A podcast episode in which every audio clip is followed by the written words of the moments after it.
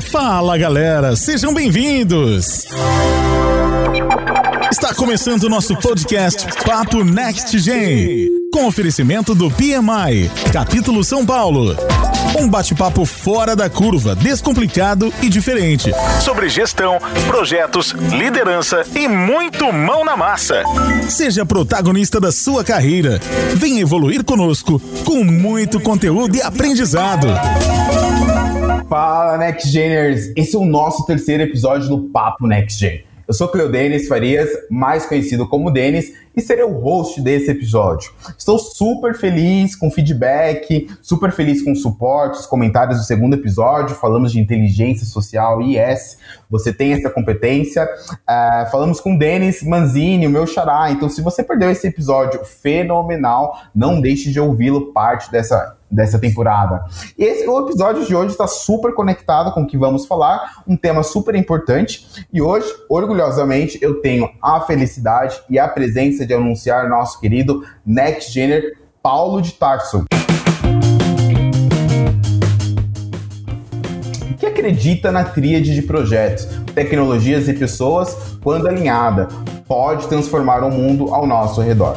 Head de aprendizagem e cofundador da Lano Learning, professor FIA Business School e PUC Minas, mestre em educação, MBA, PMP e PMI Volunteer Global Leader. Então hoje, galera, super feliz com a presença do Paulo. Vocês podem percebe-se a característica fundamental que ele é mestre em educação, e aí eu quero desmembrar, desbravar a parte de educação que é super chave nas suas decisões que ele teve durante a sua carreira profissional e acadêmica. E aí o interessante aqui é que ele é fundador da SL21, é cofundador da Lano Learning, então a educação aí tá na veia dele, trabalha com plataforma de aprendizagem digital e aí tem mais de 15 anos com projetos e 5 anos com projetos digitais. Bom, Paulo, seja muito bem-vindo ao nosso Papo Next Gen, tudo bem?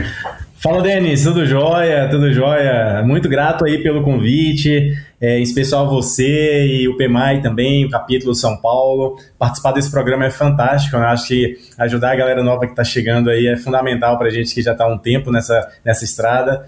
Então, vamos juntos, contem comigo. Boa, boa! Seja bem-vindo. E aí, Next Geners, para começar o nosso bate-papo, hoje a gente vai falar um pouquinho, vamos conhecer o Paulo primeiramente, né? Ele tem uma história incrível, além de um propósito de vida grandioso, tenho certeza. E o episódio de hoje nós iremos abordar aprendendo e praticando social learning. O que, que será isso, hein, galera? Fica aqui comigo, tá? E aí, Paulo, falando Vamos falar um pouquinho de você. Então, é, seja muito bem-vindo. Eu quero entender a sua maior motivação de acordar todos os dias. Quem é o Paulo para o mundo? E fala um pouquinho da sua história. Como você começou aí no mundo de startup, no mundo de projetos, no mundo de produtos, enfim, tem muita coisa para falar. Show, Denis. Vamos lá então. Vamos tentar resumir um pouquinho aqui da minha história, né? Uma história já, já longa, né? De muitas viagens, muitos desafios, muitos projetos. Mas basicamente eu comecei meu primeiro contato com a educação com a minha mãe, né? Com a minha família, minha mãe professora e depois é, secretária de educação e todos esses cargos, né? De administração da educação. Cresci é, percebendo assim, vendo lá em casa sempre cheio de gente, sempre cheio de livros e sempre uhum. falando de educação. Isso entrou né, no sangue, ficou no sangue por muito tempo. É, não fui de cara para a educação, né? Eu passei por outras áreas, computação, depois business. É, sempre ali num pé nos treinamentos ali, nos treinamentos informais, dando treinamento de tecnologia e tal. Mas foi ali no ano de 2014 uh, é, que eu senti uh, uma necessidade de aproximar mais da educação, depois uh, de começar a dar aula né, em cursos de pós-graduação de projetos lá na Universidade de Fortaleza e percebi aí que tinha uma oportunidade muito grande para a gente evoluir nesse contexto da educação de adultos. Comecei a, a estudar mais sobre esse assunto e terminei decidindo, né, ali em 2000 e, final de 2015, deixar tudo para trás que eu estava fazendo em Fortaleza e encarar aí dois anos aí um período sabático, né, que a gente fala. Fui para Portugal fazer um mestrado em educação para poder aprimorar Caramba. né, essa, essa, uhum. esse conhecimento. Nossa, que legal!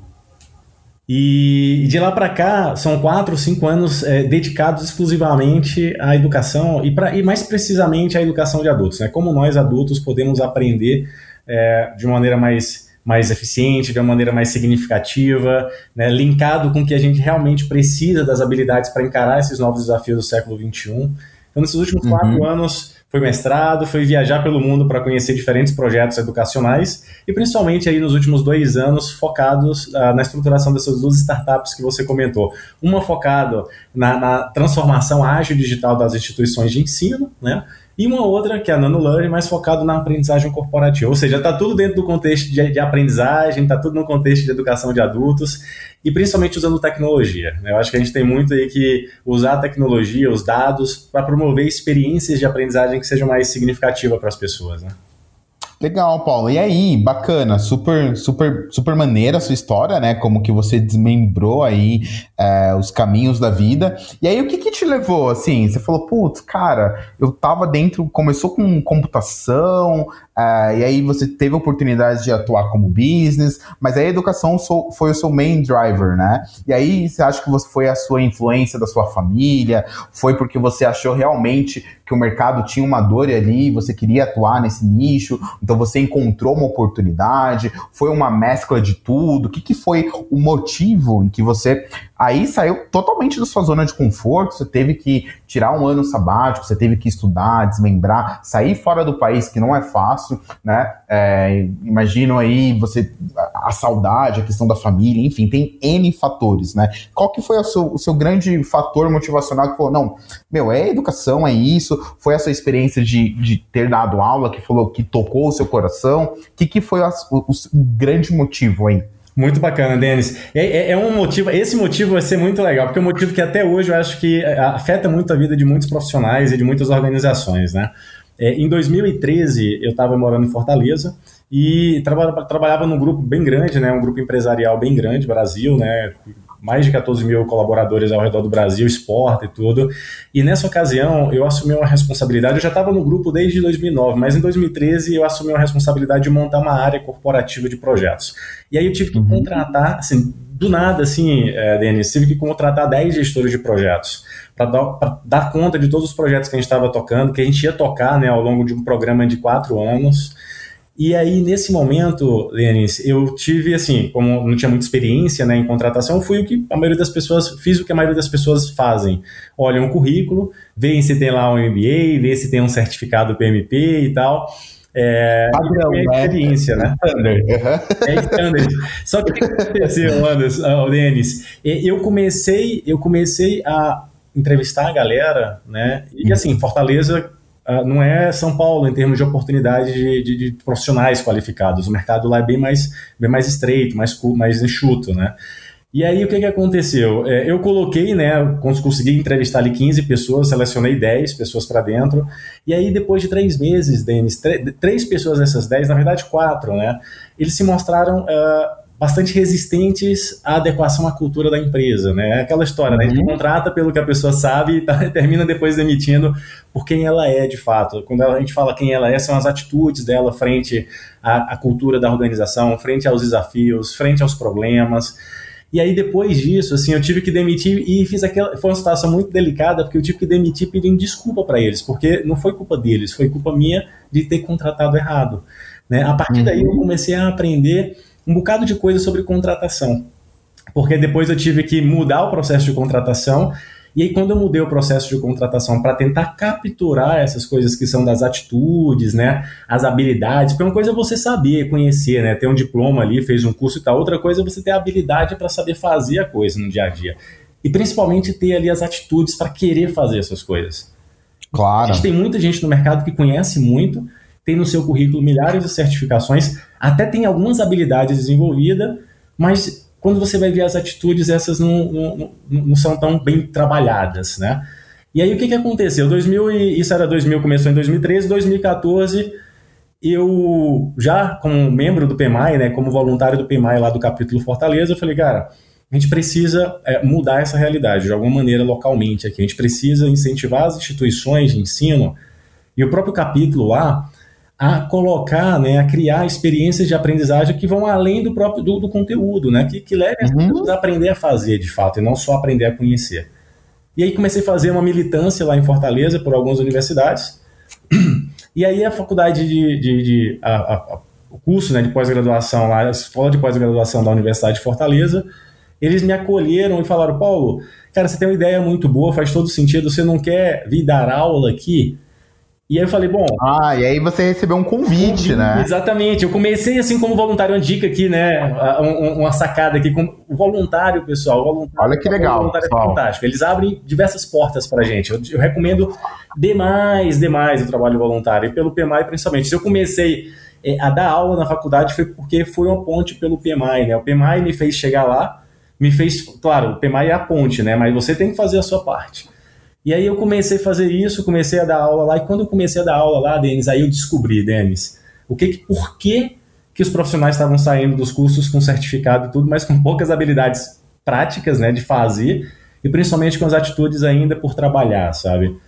E aí isso me incomodou, Denis, mas de uma forma tão grande que eu comecei a fazer alguns pilotos, né, alguns projetos assim paralelos, é, como professor da Universidade lá de Fortaleza. Depois fui convidado a ser coordenador do curso, e aí quando, quando eu assumi essa parte de coordenação do curso, eu tive aí mais autonomia para fazer alguns testes, fui tirando claro. alunos de diversas uhum. turmas, juntando num projeto, levando a galera para aprender em parceria com a empresa na época, algumas empresas, uma delas foi a Coppercon, que foi um projeto que virou case referência lá na Universidade de Fortaleza.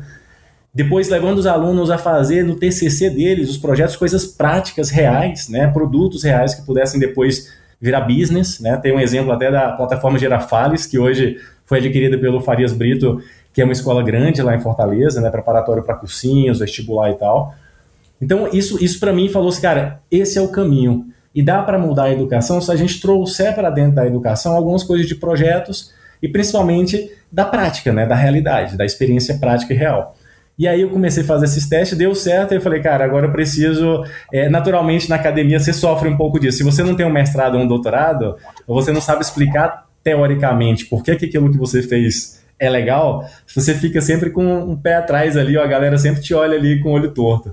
Eu falei, cara, eu vou fazer o seguinte, então, eu vou aproveitar, já que eu queria viajar e conhecer outros projetos, vou viajar, vou fazer o mestrado, fazer o mestrado em Portugal, e aí tô aí hum, desde bacana. Então, é, minha... Por que Portugal, Paulo? Então, Vai é, por oportunidade, é, idioma. É, é, Portugal foi, foi, muito bacana, foi uma surpresa para mim.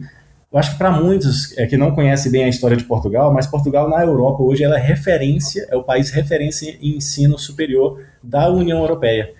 É, foi interessante essa minha pesquisa porque eu comecei a pesquisar, assim, a gente define alguns, alguns, alguns critérios orientadores. Claro. Visto, uhum. né? Essa questão do visto, a questão é, do, das condições também sociais e financeiras do lugar. Mas no meu caso, pesou principalmente a possibilidade de entrar em contato com o modelo, que era um modelo relativo, é, é, realmente diferente. Né? Claro. Então você analisou o modelo, o que, que você estava buscando e o que, que a universidade, além da cultura, os professores, poderiam realmente é, aprofundar o seu estudo. Exatamente, exatamente. A, a, em Portugal, junto com a União Europeia, há 20 anos atrás eles assinaram um tratado, né, que eles chamam de Tratado de Bolonha, que tinha como missão elevar o nível superior, levar o nível do ensino superior, né, o máximo possível. E Portugal teve que capitanear esse tratado, porque ou ele fazia isso ou ele dava fora da União Europeia. Então, era uma condição fundamental para ele permanecer na União Europeia. E aí, com isso, foi crescendo muito. Hoje, o grande, bons, assim, a maior parte dos projetos de inovação no ensino superior em Portugal tem ali, estão nascendo ali de alguma maneira, na, na Europa estão nascendo ali em Portugal. E a Universidade do Porto, a Universidade de Lisboa, são grandes que é super famosa, né? É, de uhum. inovação nesse sentido. Mas também, principalmente, porque uh, ah, para mim foi mais, mais, mais viável a questão das linhas de pesquisa. Aqui no Brasil, antes de ir para Portugal, eu pesquisei aqui no Brasil, pesquisei nos Estados Unidos, pesquisei também na Austrália, onde eu já tinha morado em 2008 para 2009. E em Portugal foi aonde eu consegui encontrar uma linha de pesquisa que não me distanciasse muito da área de projetos. Então a minha linha de pesquisa foi docência e gestão da educação. Então foi uhum. um trabalho que eu fiz de pesquisa porque eu sei, e para mim depois dessa experiência na Unifor, eu percebi que a mudança no ensino superior, nas escolas, ela tem que começar no professor. Não vai ser nem no aluno e nem vai ser no diretor da escola, é no professor. O professor é o centro da transformação. Mas para que isso aconteça de fato, os professores precisam colaborar entre eles. E eu percebia, ainda como coordenador lá no Unifor, que os professores tinham muita dificuldade de se relacionar, de sentar junto uhum. para construir um projeto pedagógico junto. ainda tem muito, por incrível que pareça, Denis, ainda tem muito a ideia de silos, né, de isolamento. Não, eu fiz o meu material, esse material é meu, eu não vou compartilhar com ninguém. Quando hoje a gente está numa situação que a gente precisa colaborar ao máximo, precisa sentar, co-construir, porque é uma experiência, ela, ela, é uma experiência completa, ela não é uma experiência só de uma disciplina, ela é uma experiência de todo o curso, por exemplo, né? Falando isso aí em cursos de pós-graduação, por exemplo. E aí eu comecei a perceber que tinha muitas coisas em outras áreas de design, design de interação, de design universal para aprendizagem, né, do design thinking, das modernas teorias de aprendizagem que a gente poderia, que eu poderia trazer para trabalhar aplicando. Uhum. É. Então essa ideia de colaboração, de social learning que você comentou, de aprendizagem social, é uma coisa que eu pesquiso desde então. E, claro, comecei a minha pesquisa aplicando isso a, a, aos professores. Como que nós, professores, podemos co-criar experiências de aprendizagem que vão transformar de fato as vidas dos nossos alunos, que vão preparar esses alunos a, que vão ajudá-los a desenvolver essas habilidades e essas atitudes e o conhecimento necessário que as empresas estão buscando. A gente existe ainda um gap muito grande, sabe? É um gap que existe, tem muita vaga aberta no mercado, enquanto ao mesmo tempo tem muita gente saindo da, da, da faculdade, dos cursos de pós-graduação, de graduação, e estão nesse gap. Por que eu não estou sendo contratado, né? Muitos falam, pô, não tive feedback da, da, da entrevista. Né? Uhum. Então, aí, é, tem uma razão para eles não estarem sendo contratados. Agora eles precisam saber o que, que é isso. Ainda muitos deles ainda estão ainda como, como diria Platão no mito da caverna, ainda estão dentro da caverna vendo só sombras ao invés de luz, né? Então a ideia é que nessa mudança, nessa transformação da educação, é, os professores possam ser essa, é, é, esse, esse mensageiro da luz, né? Esse, essa luz na vida Bacana. dos estudantes. E o que você falou é super interessante, né? Porque é um, aquela história, né? Quem nasceu primeiro, o ovo ou a galinha, né? É um ciclo vicioso que você fala como melhorar é, a educação e você fala é o papel do professor, é o papel da universidade, é o papel do aluno, né? Em que você comenta, ah, ok, o, o, o trigger aí, o start point é, é o professor e é bastante interessante, né? Tem bastante desafios no sentido é, de estilos, né, de metodologia, que como você conseguiu buscar por fora técnicas e, e tentar aplicar ali no dia a dia para des, desmembrar tudo isso, né? Ah, como você consegue. Eu, eu Porque tem, dizer, eu costumo dizer, mesmo, mesmo, que aquela é, universidade você tenha todo aquele plano, todo bonitinho, vamos, o nosso padrão é desse estilo, mas você sempre acaba tendo um professor que ensina de uma maneira diferente. Como, como que você enxerga isso, Paulo? Fantástico, esse é um ponto, né? Eu costumo dizer, Denis, que a gente tem que aproximar. Tem, os dois mundos têm tudo a ganhar um com o outro, né? Com essa aproximação: educação e projetos. A educação precisa de mais projetos. A gente até chama hoje uma das metodologias ativas que é a aprendizagem baseada em projetos. Porque projetos é, é o real, né? É a coisa acontecendo ali, sendo construída, com as pessoas juntos, trabalhando em equipes, testando novas ideias o tempo todo. Né? E a aprendizagem tem muito a ver com isso. Né? A aprendizagem é um processo no qual a gente vai experimentar é, algo, a gente vai refletir sobre essa experimentação, a gente vai conceituar isso e depois a gente vai sair lá na frente sendo capaz de aplicar isso em diferentes contextos e melhorando ao longo da vida, né? É o que a gente chamou de lifelong learning, de aprender ao longo da vida. Então, se a gente uhum. aproxima a ideia de projetos, as disciplinas né, de projetos com a educação, tem muito a ganhar. E também eu percebo que a gente tem muito a ganhar dentro de projetos quando a gente começa a levar um pouco da ideia da, dos processos de aprendizagem para dentro dos projetos. Hoje, nos projetos, a gente vive muitas experiências lá dentro, mas nem todas elas eh, são, são, são fontes de aprendizado. Porque para a gente aprender, não basta só viver a experiência, como eu acabei de comentar. A gente precisa viver a experiência, mas a gente precisa ter um tempo para refletir sobre essa experiência a gente precisa ter um tempo para conceituar isso que a gente viveu. Né? E muitas vezes os projetos são tão assim ultra mega power acelerados, né, que esse, uhum. tempo, esse tempo é colocado em xeque.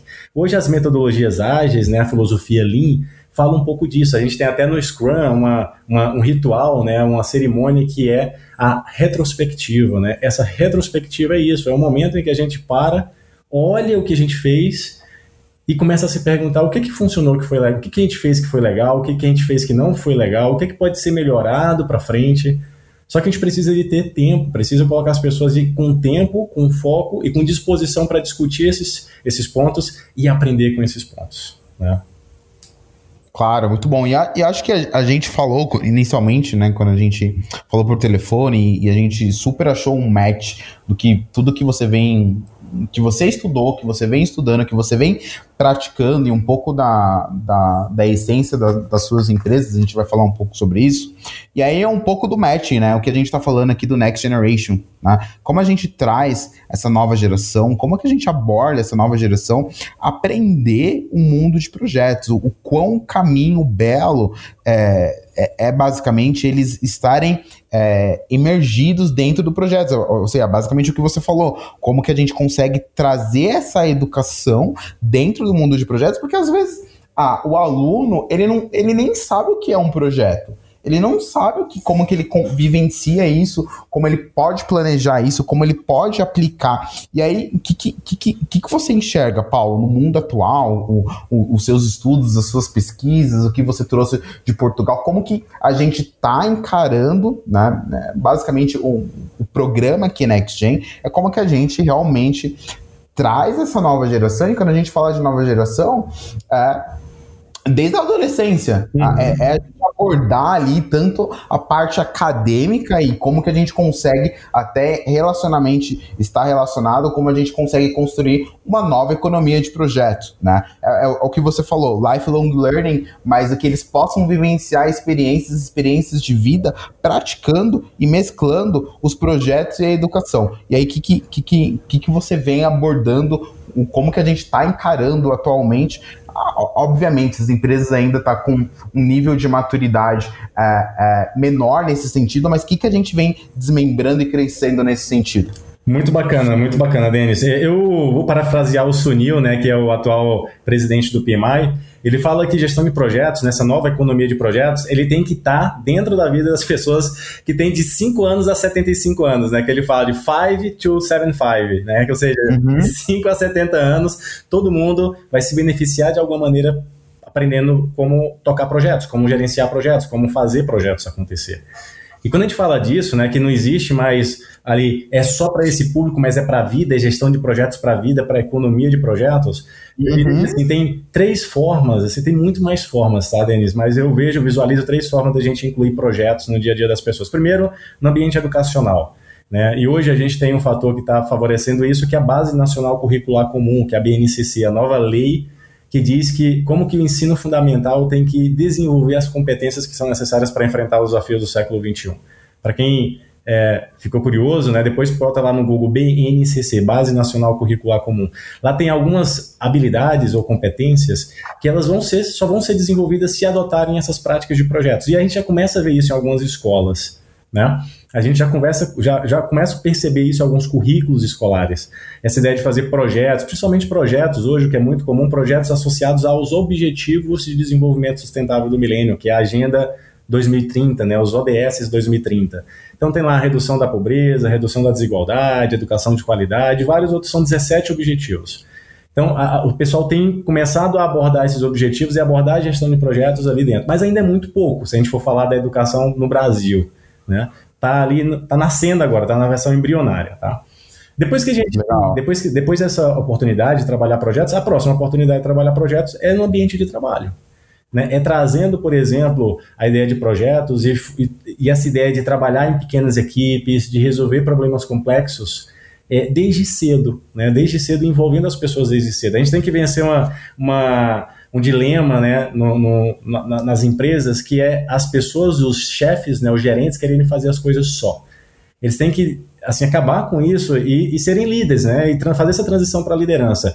E eu acho que essa é a grande diferença que a gente tem hoje ainda no mercado de trabalho. A gente tem poucos líderes e muitos gerentes, gestores, chefes que uhum. mandam, que controlam mas que pouco se dedicam a ajudar as pessoas, as suas equipes a desenvolverem as habilidades. Novas habilidades. Uhum. Né? A, a, ajudarem essas pessoas a aprenderem enquanto trabalham.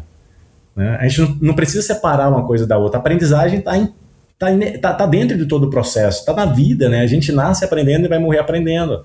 Coisas, o processo de aprendizagem é algo natural nosso. Né? Por mais que a gente não perceba no dia a dia, a gente está aprendendo.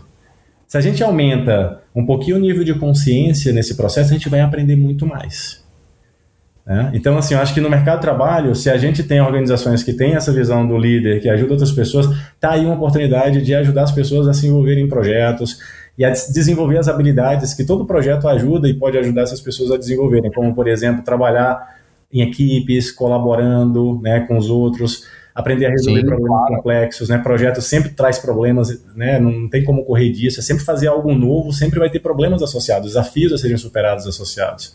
E várias outras competências, aprender a se comunicar, aprender a escutar ativamente, aprender a organizar, se organizar, aprender a gerir o tempo. Acho que se a gente colocar essas habilidades, qualquer ser humano na face da Terra né, vai se beneficiar se tiver essas habilidades desenvolvidas em algum grau. Não importa se seja um médico, um advogado, um engenheiro, um professor, não importa. Né? São habilidades que eu diria que são habilidades essenciais para a vida. E essas habilidades, todo projeto, ele, ele tem aí a, a capacidade de ajudar a desenvolver. Eu acho só fazendo um, um parênteses aqui, o que você falou sobre, é, e a gente vem falando isso é, direto e reto sobre desenvolver novas habilidades, né? E também um pouco da postura é, do líder e do liderado, a diferença de chefe e líder, né? Como que a gente consegue é, ter esse trabalho colaborativo de uma forma mais natural, né? E aí, é, acho que duas perguntas super chaves aqui quando a gente fala de desenvolver novas habilidades, né? Quando uma pessoa é, não quer aprender, né? E você pergunta, por que você quer aprender tão pouco? E aí, quando a pessoa não quer se desenvolver, né? Por, ou por que você não quer se desenvolver mais, né? Uhum. Eu acho que quando a gente começa a perguntar e se questionar o motivo que a gente não quer é, se a pessoa tem um, um, tipo de resistência, se não está num ambiente confortável, enfim, eu acho que temos que ser mais protagonista da nossa própria carreira, dos nossos objetivos. E, e, e realmente precisa, precisa, se a gente tem uma pessoa é, que, que não está se desenvolvendo, é, muitos anos na mesma companhia, fazendo é, a mesma atividade operacional, sempre fazendo a mesma coisa, muitos anos, a gente não tem esse win-win, né? Tanto para a empresa como para a pessoa em si, porque o desenvolvimento dela só tem a somar. Em, em, em, vários fatores. Então, é super importante a gente abrir esse espaço aqui, que nós, como, como líder, temos a responsabilidade de cuidar do nosso time, desenvolver o nosso time. Então, é, é uma, é uma via de duas mãos, né? Exatamente. Tanto, tanto, tanto o líder precisa puxar a pessoa, né? Se ela não está confortável numa asignação, num projeto, trabalhar aí com, com, com os fatores motivacionais, trabalhar com as fortalezas, mas a pessoa também precisa ter essa autonomia e falar, não, calma aí, tô muito tempo aqui, eu preciso fazer, eu preciso me movimentar, né? Sim, eu, sim. Preciso, eu preciso mudar aqui. O que, que eu posso fazer? Então, isso, isso, é, é, esse olhar crítico a gente precisa fomentar mais nas, nas empresas, nas organizações e nas pessoas. Exatamente, Denis, exatamente. Tem até um ponto, Denis, que eu costumo falar assim: as empresas estão procurando, né? O, o próximo melhor funcionário, o próximo melhor colaborador, né? As empresas estão nessa busca, né? Quem que eu vou contratar para fazer parte do time? No momento em que todas as empresas estão passando por muitas dificuldades, a gente sabe disso, uhum. o momento é cada vez mais complexo, a situação, o contexto está cada vez mais complexo e incerto, e as empresas sabem que sem as pessoas certas elas não vão conseguir é, avançar para as próximas etapas, para as próximas etapas que eles têm, né? Mas eu diria também que além da, da empresa estar tá procurando esses próximos né, melhores colaboradores, as pessoas e aí vai um, um, um, uma mensagem também para a próxima, para a nova geração, né, de profissionais que está entrando no mercado né? Vocês também têm que escolher qual é a empresa que vocês vão trabalhar. Vocês não podem ir só pela grana, né? Vocês têm que ir também pelas, principalmente a minha recomendação nesse passo aí pelas oportunidades de aprendizagem. Ah, super Eu bacana. Acho que quando a gente olha para a empresa, vê, cara, quem é essa empresa? O que, que ela está fazendo de diferente? É, quem trabalha lá? Tem como eu falar com quem trabalha lá para saber qual é a cultura dessa empresa? É, quais são os, as oportunidades que eu vou ter de aprendizagem nessa empresa? Quais são os desafios que eu vou enfrentar? Qual, qual é o, o, grande mercado que essa empresa está inserido? Quais são os desafios que esse mercado está tendo? E aí eu, eu, eu, eu, costumo dizer que é um match, né? É, é você procurar, total, você também total. procurar a melhor empresa para você aprender, né? Porque se você entrar na empresa só por grana e principalmente entrar na empresa para fazer algo que é repetitivo, provavelmente de duas uma, ou essa empresa vai deixar de existir logo logo, ou você vai ficar super entediado de ficar lá. Porque a gente está indo para a economia, está de fato, né, vivendo essa economia que agora já foi da informação, passou, está passando pelo conhecimento e daqui a pouco vai ser a economia da inteligência. Né? Claro. Então a gente está vindo aí com, com, com, automação em massa, com inteligência artificial em massa. Então, como a gente aprender nesse novo contexto? Como a gente escolher a empresa para trabalhar e para aprender, para viver ali, para contribuir? Eu acho que são pontos que, que ambos os atores, tanto quem está contratando quanto quem está buscando uma oportunidade, tem que refletir, sabe? Não, e, e, é super bacana isso, né? Porque as empresas são, estão cada vez mais criteriosas, né? Em ter o, os melhores profissionais do mundo, do universo, com, com N skills, habilidades, certificações. Mas nós também precisamos nos colocar e dizer: essa empresa é a empresa dos meus sonhos, né? É, qual é a cultura, né? Exatamente o que você falou. Qual que é, o, é, é um relacionamento. No final, é um, é um relacionamento. E eu vejo que, que a cultura em si, né, não sei se talvez é minha percepção, ela vem se perdendo, né, não, não sei se as, as organizações vêm fazendo push como deveria, né, ou se você perguntar aí para o seu colaborador e perguntar qual que é o valor, qual que é a missão, qual que é o propósito, né, que que a gente, qual que é a nossa missão, o que que, que que nós, colaboradores, estamos construindo, qual que é o nosso objetivo principal, qual que é o nosso offering, né, uhum. é, e todas essas perguntas que você faz aí num café. É, ou aquele antigo papo de corredor, né? Porque não tem mais papo agora de corredor. mas, mas eu pergunto, cara, mas qual que é o nosso valor aqui? Que, que, e, e muita gente não sabe, né? É, é, e é incrível isso, porque você começa a questionar e você fala, como, como que é como que é possível, né? Porque você acaba criando nichos de pessoas com percepções diferentes, com, com aqueles achismos que, que a empresa deveria fazer isso, né? Uhum. Eu tô falando tanto para é, profissionais que estão dentro da empresa, né? Tanto uma perspectiva interna e externa. Então, é, é meio louco isso você fala. E, e, e, é, e, o quão importante, você deu aqui um exemplo super interessante, né? Em que você teve um erro aí na forma de contratação. E esse erro foi devido, talvez você não tinha tão enraizado essa noção de cultura, ou quão importante é você alinhar os profissionais alinhado à cultura, ao relacionamento, ao match, né? Absolutamente, absolutamente, Denis. Eu acho que é, ter essa visão dos valores né, é um processo de autoconhecimento por parte do, dos, do, dos profissionais, né? E um, e um trabalho de alinhamento por parte das organizações, sabe? Eu acho que quando falta esse alinhamento dentro da organização e quando falta, e quando falta esse autoconhecimento por parte do, do, do, do profissional, sempre vai ter aí uh, ruídos, né? Sempre vai ter fricção nessa experiência de trabalhar, né? De, do, do, da relação de trabalho. E isso, naturalmente, a gente sabe, desgasta, a gente perde muito tempo batendo cabeça, sem saber para onde tem que ir, a gente estressa, algumas pessoas ficam doentes, a gente sabe tudo quais são as consequências.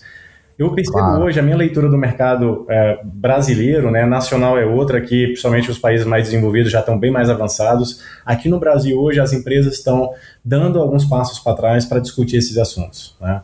Eu já percebo isso em alguns eventos que eu participo, eu acompanho essa discussão, principalmente para o pessoal do RH. Eles estão muito mais agora antenados nessa questão, como a gente desenvolve as novas habilidades de liderança nas, nas chefias, nas, nas gerências.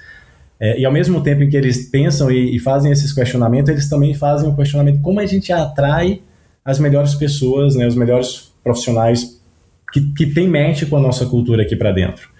Então, hoje os processos, por exemplo, de, de, de, contratação já mudaram e vão mudar mais ainda. Antigamente, você, é, é, você tinha ali um, um, um, currículo, já se fala bastante nisso. Hoje, você não, já não consegue ser contratado só pelo currículo. Por mais que você tenha feito um curso na USP, é, nessas universidades uhum. de ponta, já não garante mais, porque isso já não é mais suficiente. Você tem que demonstrar, de alguma maneira, e seja escrevendo um caso, seja é, escre é, descrevendo alguma experiência que você teve na sua vida, seja você resolvendo um caso que é colocado ali para você, né? seja você participando, por exemplo, de hackathons, né, que são essas maratonas para resolver problemas, cujo propósito não é, assim, para a empresa não é necessariamente o problema resolvido, mas ela é, é, é observar o comportamento ou os comportamentos das pessoas que estão ali envolvidas, para saber, porque valor é uma coisa que é, nem sempre a gente tem condição de, de, de explicar, né, porque, quais são os nossos valores, porque isso exige um pouco de autoconhecimento e tal mas é possível demonstrar e é possível perceber e observar os comportamentos. E os comportamentos são, a, são as manifestações, né? o comportamento é a manifestação de um valor. Né? Então, a gente, as empresas estão buscando isso também. Isso aí fica mais uma dica para a nova geração que está entrando no mercado agora. Se preparar para essa nova realidade. Né? Não vai ser mais só currículo, de novo. Vocês vão ter que, de fato, demonstrar as habilidades e as atitudes. Né? Tá caminhando para isso, sabe, Denis? Eu percebo. É um, é um negócio legal, porque uh, é bom tanto para o profissional quanto para a empresa, sabe? Ninguém vai perder claro. tempo e, e, ninguém vai correr muitos, muitos riscos de, de ficar estressado, de. Enfim, de não contribuir, sabe? Depois que tá ali junto dentro, botando para fazer o negócio acontecer, sabe? Não, super entendo. E aí, Paulo, é, falando um pouco, vamos, vamos voltar algum, alguns passinhos para trás. Uhum. A gente falou de bastante coisa bacana aqui, falamos de educação, falamos um pouco da, da sua carreira, como você chegou no mundo de educação. E aí, é, para o pessoal aí que está ouvindo, basicamente, o que, que, seria o social learning, né? E como podemos enxergar isso em ação? Como que você está desenvolvendo isso nas suas empresas? Conta, conta um pouquinho aí pra gente. Fantástico, Denis. O social learning, ou aprendizagem social, é, se a gente pudesse colocar de uma maneira geral, assim, é a forma como a gente aprende, né? A aprendizagem é um processo natural, né? E naturalmente social.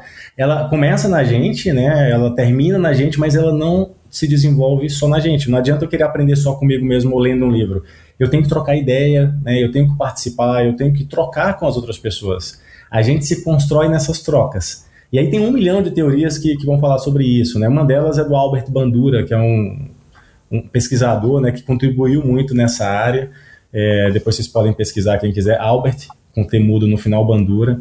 Ele fala do social learning. E tem várias outras teorias. Porque basicamente o que, é a aprendizagem social? É a gente fazer, né, a gente aprender a, a conhecer e aprender com os outros, é a gente aprender a fazer com os outros, é a gente aprender a conviver com os outros, e enquanto a gente faz tudo isso, é a gente se transformar, né? a gente aprender a ser é, um ser humano que está sempre procurando aprender ao longo da vida, e ao mesmo tempo que a gente aprende, a gente também ensina e compartilha, né? E aí a gente começa a falar de colaboração, a gente aprende para ser capaz de colaborar, a gente aprende para ser capaz de contribuir, né? Não, não, não dá para a gente chegar numa organização, por exemplo, e as organizações, e principalmente projetos, projetos é colaboração o tempo todo. Né? Projetos são pessoas trabalhando juntas para entregar algo, né? seja um produto, um serviço, resolver um problema, enfim. Quando a gente fala de pessoas. Na, teoria deveria, né? É, na teoria deveria ser isso. Exatamente, exatamente. Esse, esse foi um grande dilema, sabe? Assim, depois eu já vinha percebendo isso, assim, cara, os projetos são isso, pelo menos na teoria tá assim, por que, que a gente não aprende uns com os outros? Eu via o um negócio da, do PMI lá, lições aprendidas, um momento em que a gente tem que parar no projeto para discutir o que, que a gente aprendeu. Ninguém faz isso, Denis. As pessoas passam batido nessas coisas que são práticas de aprendizagem social. Né? Tem outros dois autores, o Nonaka e o Takeuchi, que são é, autores da área da gestão do conhecimento, foram os fundadores, as primeiras obras, é, primeiras escritas sobre agilidade foram deles, inclusive. Muitas, poucas pessoas sabem disso, mas antes do Scrum já existia o Nonaka e Takeuchi falando disso, né? E eles falam sobre essa gestão do conhecimento, né? É, dentro das empresas, a gente tem naturalmente aquilo que a gente aprende, que a gente chama de conhecimento tácito, aquilo que a gente uhum. aprende fazendo, cada um vai ter essa aprendizagem, e depois tem o conhecimento explícito, que é aquilo que a gente tira do tasto e torna explícito para que outras pessoas possam consumir e se beneficiar desse conhecimento também. E aí a gente começa a fazer essa roda girar. Quanto mais a gente aprende para a gente, quanto mais a gente compartilha, mais outras pessoas aprendem e mais a gente aprende com essas outras pessoas. Então vira uma espiral aí é, de crescimento né, positivo, ascendente ao longo da vida. Então, a aprendizagem social é um pouco disso, desse, desse, desse contexto, né? A uhum. gente uhum. aprendendo para a gente, como... trocando com os outros e, e, e essa roda crescendo uh, e evoluindo uh, por meio de projetos, dentro de projetos, na sala de aula, é, nas redes sociais, nos meetups da vida, né? Para quem não conhece o meetup, são pequenas reuniões de grupos que, que, que, que, se reúnem, né, agora tudo virtualmente para discutir sobre determinados assuntos. São muito legais. Uhum. Né? Então, tem milhares de formas da gente praticar essa aprendizagem social. A gente vai falar um pouquinho mais para frente algumas delas.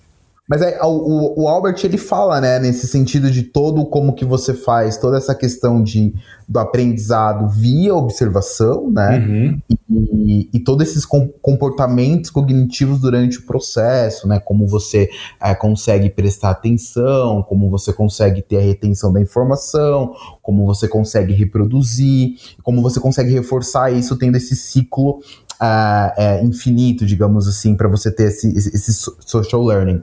Como que você consegue aplicar isso no dia a dia? Porque é um desafio, né? Assim, é, é, é, é meio fácil falar, uh, ah, vamos, vamos colaborar, vamos fazer, vamos ap aprender de formas é, integradas, vamos aprender de formas colaborativas, mas como, como que é o dia a dia aí? Como que você aplica lá na, na startup, por exemplo? Muito bacana, muito bacana, Denis, a sua pergunta.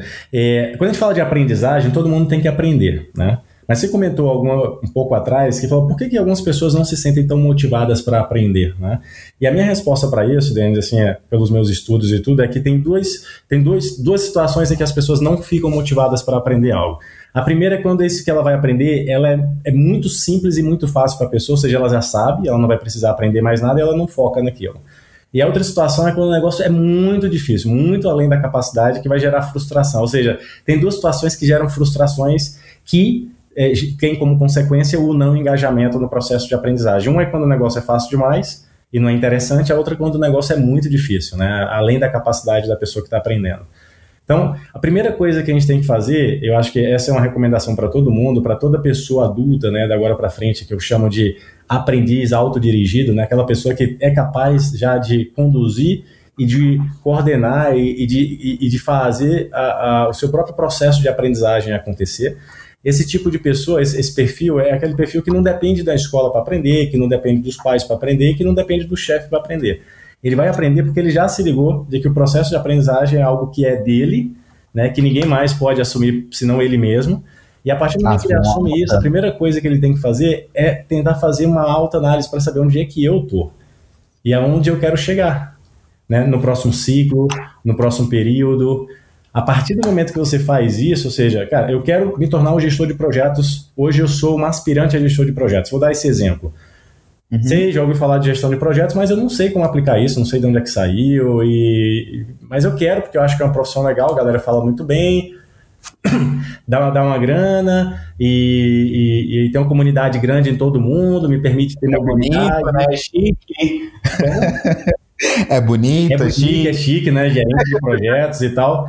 E aí o, o, o, o próximo passo, depois que você escolheu isso, é você falar o seguinte, cara, quais são as habilidades que eu tenho né, para me hoje, né, quais são essas habilidades que um gestor de projetos precisa desenvolver para se tornar um gestor de projetos e quais são quais dessas habilidades são as que eu tenho hoje de alguma maneira já desenvolvida, né? De alguma maneira eu já poderia estar utilizando essas habilidades para já começar a experimentar, viver algumas experiências de gestão de projetos. Fazer esse, essa análise né, de onde eu preciso é, chegar e onde eu estou agora é o primeiro passo para se pensar é, as trilhas, a gente fala assim, as trilhas de aprendizagem. Né? Por uhum. onde que eu vou começar? Eu vou começar fazendo um cursinho básico ou eu já consigo partir para algo um pouco mais avançado? Será que eu preciso mesmo fazer um MBA para me tornar um gestor de projetos ou eu posso fazer um outro curso? Né? Será que eu aprendo projetos só lendo, fazendo cursinho e fazendo estudo de caso ou de repente eu preciso fazer um trabalho voluntário se eu não tenho experiência nenhuma em projetos? Né? Então, tem várias alternativas que dá para ser explorada quando a gente fala de processos de aprendizagem.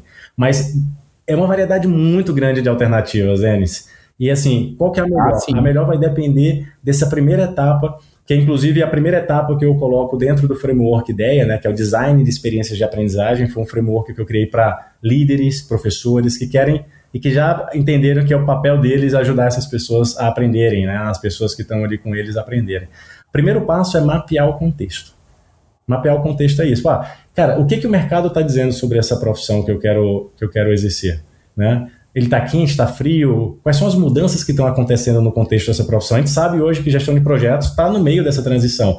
A gente está no meio de uma transição da gestão de projetos tradicional para uma gestão de projetos híbrida, porque agora já passou do ágil, né? Teve essa transição muito rápida do tradicional para o ágil e agora a gente está falando desse negócio híbrido. E que agora o híbrido não é só o ágil com o tradicional, é o ágil com tradicional, com tecnologia, né? Com, com, com, uma nova forma de tocar negócios, né? Ou seja, a gente já não tem mais a ideia de projetos com início, meio e fim. Né? Agora a gente tem um negócio cíclico é, contínuo ao longo do tempo. Então, como é que é exercer é, o papel de gestor de projetos nesse novo contexto? Né? Então, ter essa, fazer essa leitura é extremamente importante, até para você que está querendo ir numa, é, mirando essa, esse papel de gestão de projetos, ou usar as ferramentas de gestão de projetos, Seja é, é, você um advogado, um engenheiro, um farmacêutico, né? independente do papel, todo mundo tem que ser capaz daqui para frente conduzir projetos.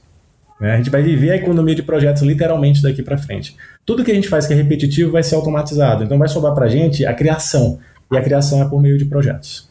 Como é que a gente recria, cria e recria uma organização para sobreviver no meio desse caos que a gente está vivendo? E, e, e, em última análise, como é que nós, profissionais, a gente cria e se recria nesse contexto também, sabe? Aprendendo continuamente ao longo da vida. Entendendo que aprender que fazer um curso não é suficiente mais para a gente se manter relevante no século XXI. A gente precisa estar aprendendo o tempo todo. E vai ser por diversas formas. Vai ser um curso, vai ser um curso online, um curso híbrido, um curso presencial, vai ser uma reunião de meetup, vai ser um projeto, né?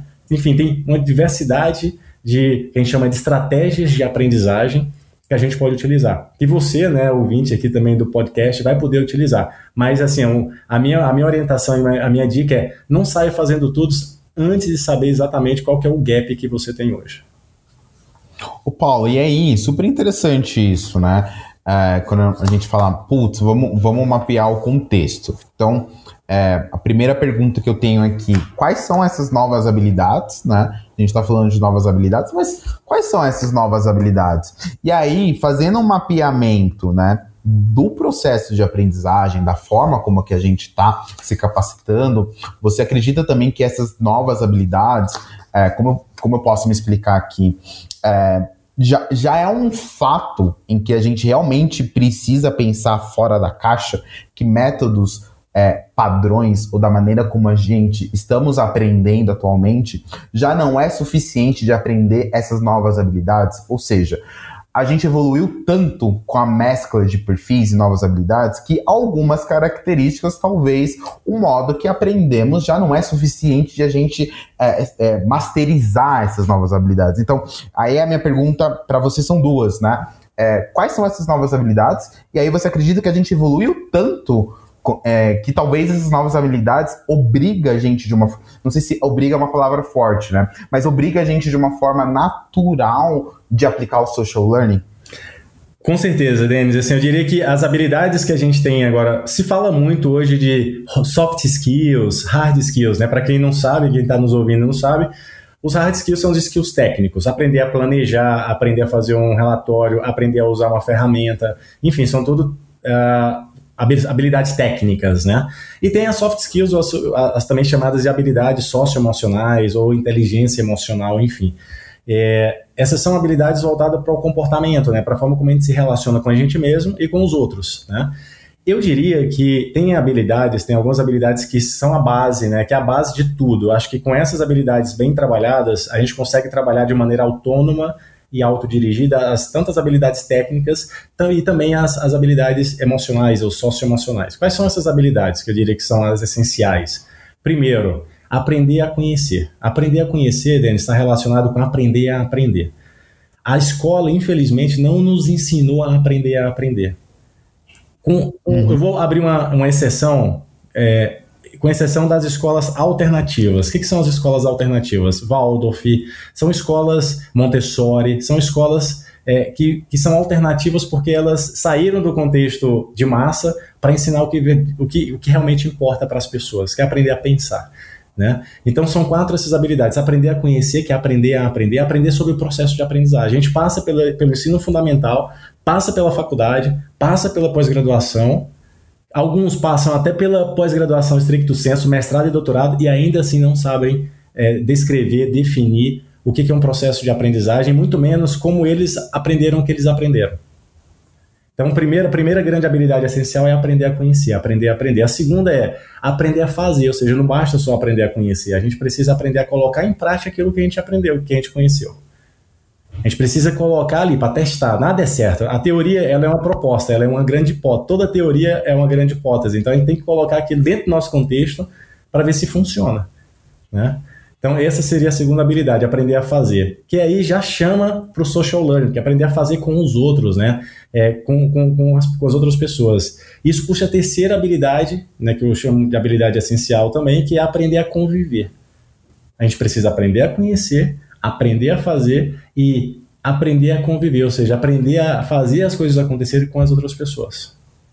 Né? Então, essas três, e somada a quarta habilidade, que é aprender a ser, né? enquanto a gente faz tudo isso, a gente está se transformando, a gente está assumindo a responsabilidade que é nossa. De novo, a, a gente vai conseguir de fato mudar e evoluir enquanto sociedade, né? principalmente aqui no Brasil, quando cada um, isso é um, chega a ser quase uma utopia, né? mas a gente uhum. tem que uhum. acreditar.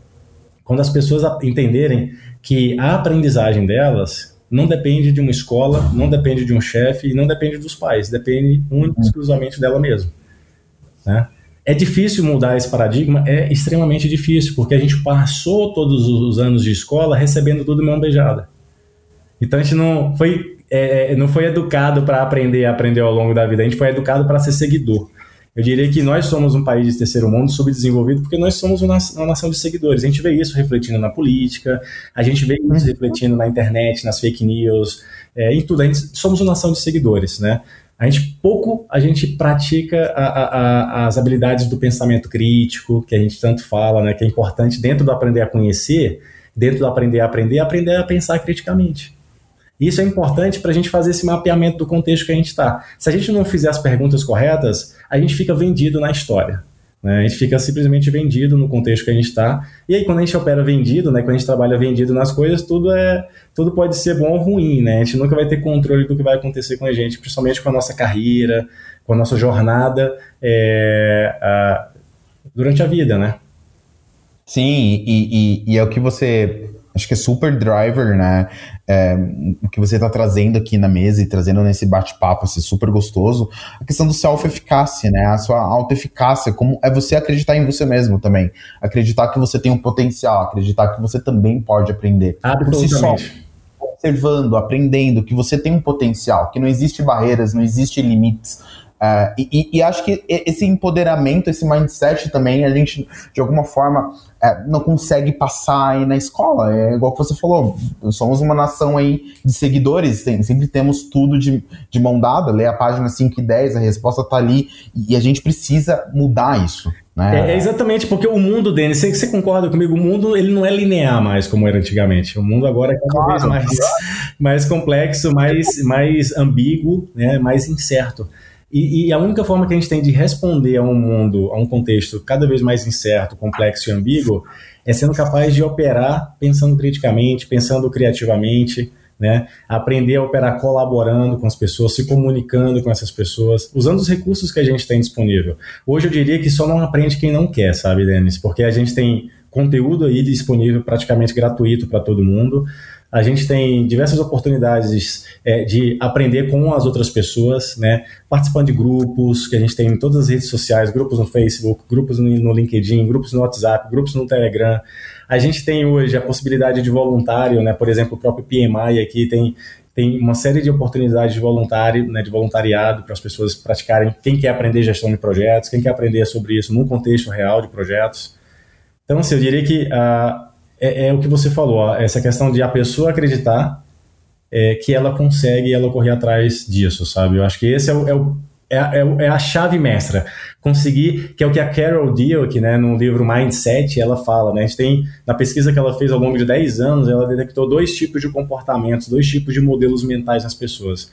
De um lado, ela fala que tem um modelo mental fixo, que basicamente são aquelas pessoas que falam, ah, eu já aprendi tudo que eu tinha que aprender, uhum. não tem mais nada que eu precise aprender, tá tudo aqui, tal, tal, tal. Né? Usam uma série de, de, de, de desculpas ali, de justificativas para não ter que continuar evoluindo. E do outro lado tem as pessoas com o que elas chamam de growth mindset, que é o modelo mental de crescimento contínuo. Essas pessoas elas são pessoas inquietas, são pessoas extremamente curiosas, que estão o tempo todo se questionando. Né? Um exemplo, hoje, por exemplo, a tecnologia está na vida de todo mundo na vida de todo mundo. Do gestor de projetos nem se fala, porque a maioria dos projetos daqui para frente vão ser projetos de transformação digital. As empresas estão sedentas procurando esses, esses profissionais e estão com dificuldade de encontrar. Porque são profissionais que só se preocuparam em aprender os processos de gerenciamento de projetos e pararam por ali. Acharam que eh, não tinham que aprender nada sobre tecnologia porque não era da área deles, acharam que não, te, não tinham que aprender eh, nada sobre marketing, sobre business porque não era da área deles e as empresas precisam de pessoas que sejam hoje, como né, alguns comentam, né, profissionais no formato T, né, que sejam uhum. especialistas em uma área, mas que consigam navegar em outras áreas, né, o T-shape que eles chamam, né, o formato T. Então tem tem, tem uma série de coisas que estão envolvidas aí, mas a, a, o pulo do gato, a chave mestra é cada, cada profissional, né? E para vocês que estão ouvindo a gente, né, para você que está ouvindo a gente aqui, é, dê atenção a esse momento, a esse momento inicial. Se procure é, é, ligar essa chave e fazer essa autoanálise, essa autoavaliação, esse processo de se autoconhecer. Aonde eu quero chegar, onde é que eu estou agora e quais são os passos que eu tenho que dar. Com certeza vai ter muita gente para ajudar vocês se vocês souberem onde vocês querem chegar. Legal, Paulo. Super, super bacana. E aí, conta um pouco pra gente, como está sendo todo, todo esse desafio aí, né? É, estar incluso num ambiente de startup, não numa empresa é, tradicional. Acho que é super relevante quando, quando começamos a falar aqui de, de Next Generation.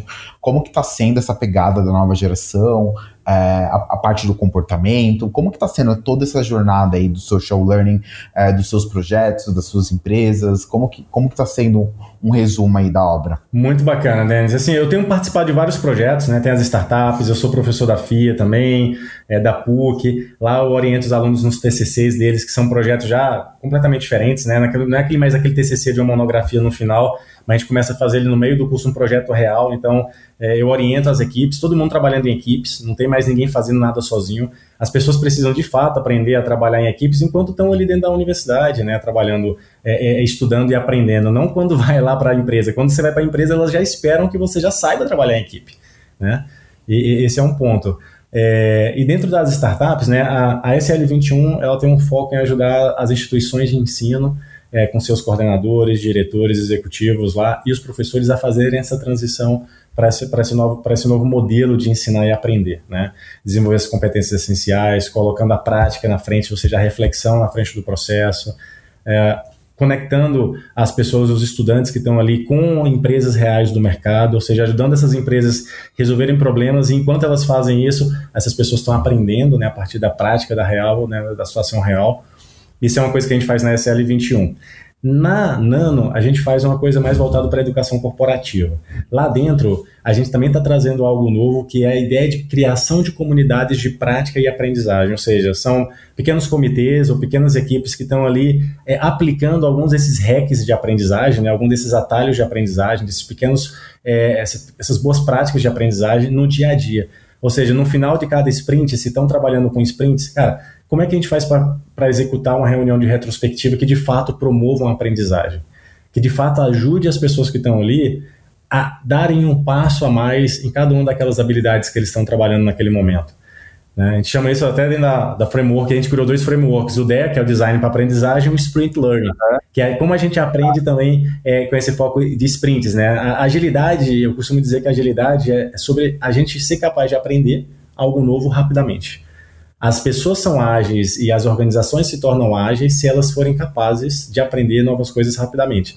Você falou no mundo de startup, startup é isso, startup é o tempo todo está mudando. Né? A gente está tentando encontrar um, um público-alvo, uma persona que a gente consiga ajudar a resolver as dores que essas pessoas têm e ajudar essas mesmas pessoas a realizar alguns desejos e objetivos e enquanto a gente faz isso, a gente está o tempo todo pivotando, né? Está o tempo ajustando o modelo de negócio. E esse é o grande barato das startups, diferente das grandes organizações que já têm ali seu modelo estabilizado e tudo, e o que, que eles têm que fazer é muitas vezes melhorar o produto ou o serviço, ou às vezes até como muitas têm feito agora, explorando novos mercados. E eu tenho até visto muitas empresas, grandes empresas, fazendo parcerias com startups para explorar novos mercados. Esse é um negócio interessante. E dentro da startup, é o, eu diria que o, quem trabalha, quem tiver oportunidade de, de, trabalhar no startup, vai ter ali um laboratório de aprendizagem contínua. É, assim, é, é, é, é direto, sabe, Denis? É direto. A gente é, tem no, no, na agilidade o que a gente chama de dual track, que é, é uma, uma, uma, um processo ágil dividido em duas trilhas que basicamente é a trilha da descoberta e a trilha da entrega. Dentro da startup, a gente brinca que de manhã a gente descobre, ou seja, a gente descobre um problema, entende um problema, é, tenta decifrar esse problema, tenta detectar soluções que, que possam solucionar esse problema de alguma maneira, e à tarde a gente cria esse negócio e coloca para testar, para no dia seguinte a gente voltar e aprender e discutir se esse negócio foi de fato efetivo ou não, sabe? Então a gente está fazendo isso em ciclos muito rápidos de aprendizagem. Hoje, de novo, assim, é tanto o profissional quanto as organizações, e aí eu digo que as organizações são os seus profissionais, por isso que as organizações estão buscando nos profissionais agora para frente essas habilidades essenciais, aprender a aprender, aprender a fazer, aprender a conviver e a ser, né? É, com mais, é, com mais É, é, então aumentou a demanda para essas habilidades porque elas sabem que se ela não, não tiver no seu time, nos seus times, as pessoas com esse modelo mental de crescimento e com essas habilidades desenvolvidas, elas vão ter dificuldade de evoluir como organização, elas vão ter dificuldade de concorrer no mercado que está cada vez mais, mais acelerado, né? Sim, obviamente. E, bom, Paulo, nossa, é, que, que, que, que, grande oportunidade escutar tudo isso e, e poder. A gente está correndo aqui contra o tempo. aí, é, últimas perguntas, né? Eu queria, queria perguntar para você o que você faria um pouquinho diferente da sua carreira, é, se acho que mais como motivo de, de fator motivacional aí para esse público Next Gen que, que nós temos, estamos criando essa linda comunidade. Tem algo que você faria, pensaria diferente? Olha, Denis, é, a gente sempre tem né, diversos diferentes caminhos que a gente tem que olhar, escolher e decidir por alguns deles ao longo da vida, né? Eu diria assim que hoje é, eu venho executando assim, eu tenho um ciclo de sete anos, a cada sete anos eu faço uma mudança de chave na minha vida. Isso é uma coisa natural minha, não forcei desde quando eu saí lá do interior do Piauí, onde eu morava, onde eu nasci e onde a minha mãe mora, né? Saí com, com 17 anos, terminei o segundo grau, já fui para Brasília para estudar computação, tive um ciclo de computação, depois um ciclo de projetos e agora estou no ciclo de, de educação. Muito provavelmente o próximo ciclo que eu, vá, que eu vou fazer vai ser algo relacionado à permacultura, né? Que é onde eu uno aprendizagem, tecnologia, engenharia com a terra, né? Como a gente criar é, projetos sustentáveis usando a terra. Eu acho que a terra uh, e o meio ambiente, né? A gente fala muito, tem ouvido falar muito disso. Eu acho que a gente tem que fazer o nosso papel também. E eu me vejo fazendo isso.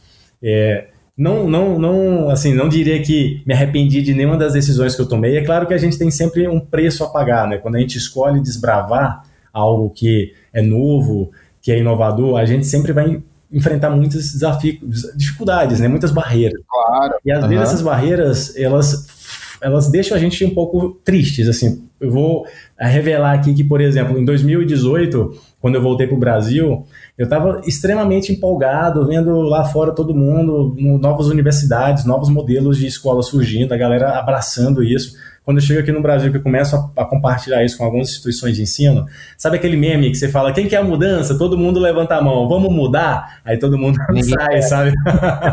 sai ali de fininho. E aí isso me deixou bastante é, pensativo. Será que, eu, que eu, a decisão que eu tomei de apostar na educação e principalmente de ser uma agente de mudança nesse contexto do ensino superior, da educação, será que fez sentido?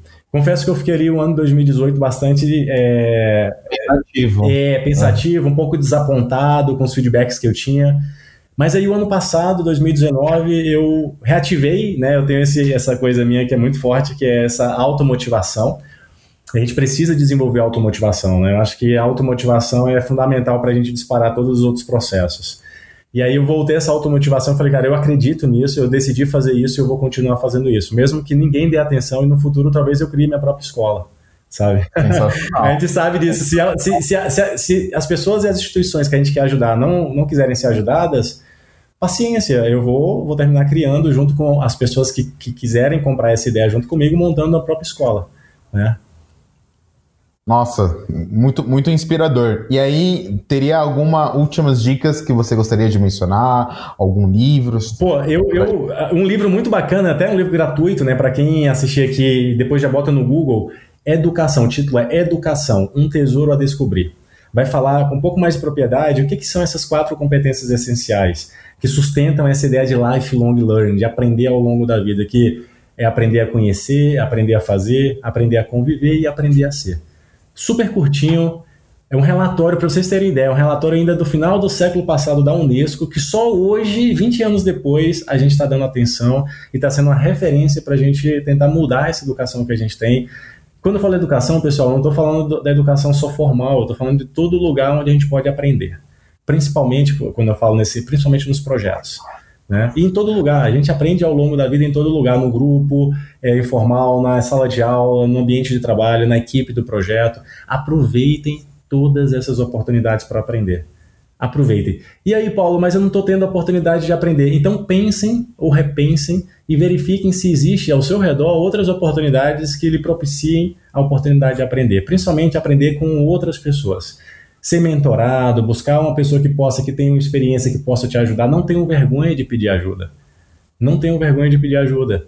Né? O processo de aprendizagem é um processo lindo e eu tenho absoluta certeza de que quem tem no seu coração a vontade de ajudar outras pessoas a evoluir, né, não vai, com certeza, negar, não vai negar essa, esse pedido de você é, pedir ali um, um, auxílio, uma orientação, uma dica, um rec, não vai negar, né? não vai negar. Então, aproveitem, né? A aprendizagem social ela é fundamental para a gente crescer como ser humano. Né? Ninguém vive só, né? isso é provado cientificamente, fica louco se ficar só durante muito tempo. então a gente precisa do outro, né? Tem até as pesquisas da neurociência que coloca ali o neurônio, neurônio espelho e várias outras coisas. Né? Eu estudei tanta coisa, eu não vou ficar falando disso aqui, senão ficaria muito chato. Mas, mas tem muita pesquisa, muita pesquisa que prova que a aprendizagem social, o social learning, é, ela é fundamental para a gente crescer como pessoa, como profissional, né? como ser humano. Então, corram atrás, né? Aproveitem as oportunidades de voluntariado, aproveitem essas oportunidades de participar de grupos que estejam discutindo aquele assunto que você acha que é um assunto que vai estar tá, que está linkado com o gap que você tem. Lembre-se sempre de se orientar às competências, habilidades, não fiquem só no conteúdo. O conteúdo não leva a gente a muito longe, sabe? O que vai levar a gente mais longe são as habilidades, são as competências. Que precisa do conteúdo, mas que precisa aprender a fazer e principalmente que precisa ter a atitude necessária para ir lá e fazer o negócio acontecer. Ah, com certeza. Então a gente falou aqui bastante de voluntariado, pessoal. Então, ó, falamos bastante de grandes oportunidades. Se vocês querem mais informação, vocês podem estar acessando o nosso site, pmasp.org.br, envolva-se, seja, seja voluntariado, participe. Ou se você tiver qualquer dúvida, você pode enviar um e-mail para associados@pmasp.org.br. Paulo, eu queria imensamente agradecer, acho que eu não tenho palavras para agradecer o seu tempo, disponibilidade, compartilhar essa história linda sobre educação, assim, eu também sou apaixonado por educação, acredito que, que a educação é um driver é, chave na nossa vida compartilhar conhecimento, ensinar, aprender sempre. Tô super feliz, obrigado por acreditar na educação, obrigado por acreditar na educação do nosso país, obrigado por voltar da Europa e fazer tanta coisa bacana que você está fazendo, que você está transformando. É, nós iremos falar depois, tem muita coisa bacana dentro do programa Next Gen Academic, como que a gente quer mostrar um pouquinho do mundo de projetos, falar de social learning, muita coisa bacana que a gente falou nesse episódio e, e colocar a mão na massa é, hands-on approach, é, transformar essa sociedade. Tem muita coisa, muito trabalho para a gente estar tá realizando. Adorei nosso bate-papo, adorei todo, todo o aprendizado que você trouxe. Eu só tenho que agradecer em meu nome, em nome do PMI São Paulo, por toda a sua, sua disponibilidade e tempo aqui conosco. Eu que agradeço, Denis. Muito grato pelo convite novamente ao PMI São Paulo. Esse programa é um programa fantástico, todo sucesso. É, eu sei que você está aí à frente liderando e vai ser sucesso absoluto. E o sucesso ele vai ser medido com esse impacto na sociedade, né? Então é, é, é eu torço e, e, e, também me coloco à disposição para qualquer momento que vocês precisarem. É, e vamos juntos, vamos colaborar, vamos co-criar, vamos aprender juntos, vamos evoluir juntos e vamos enfrentar esses desafios que daqui para frente vão ser cada vez mais, mais complexos e incertos nas nossas vidas. Então é, é preciso que a gente esteja preparado e que a gente saiba que a gente não está só, né? que a gente está tem, tem comunidades que a gente pode fazer parte e basta né, a gente de fato assim, se, se ligar essa chavezinha da automotivação, ir lá e procurar uma ajuda e querer participar e contribuir principalmente. Com muito certeza. grato, Denis, muito grato e até a próxima oportunidade, viu? Muito obrigado. obrigado. Sucesso aí para vocês que estão nessa pegada da nova geração de gestão de projetos. Gestão de projetos é um assunto fantástico, é uma área que me encanta há mais de 15 anos e que eu, eu tenho no meu coração. obrigado, Paulo. Gratidão. Obrigado, tchau, tchau. Um abraço. Tchau, tchau.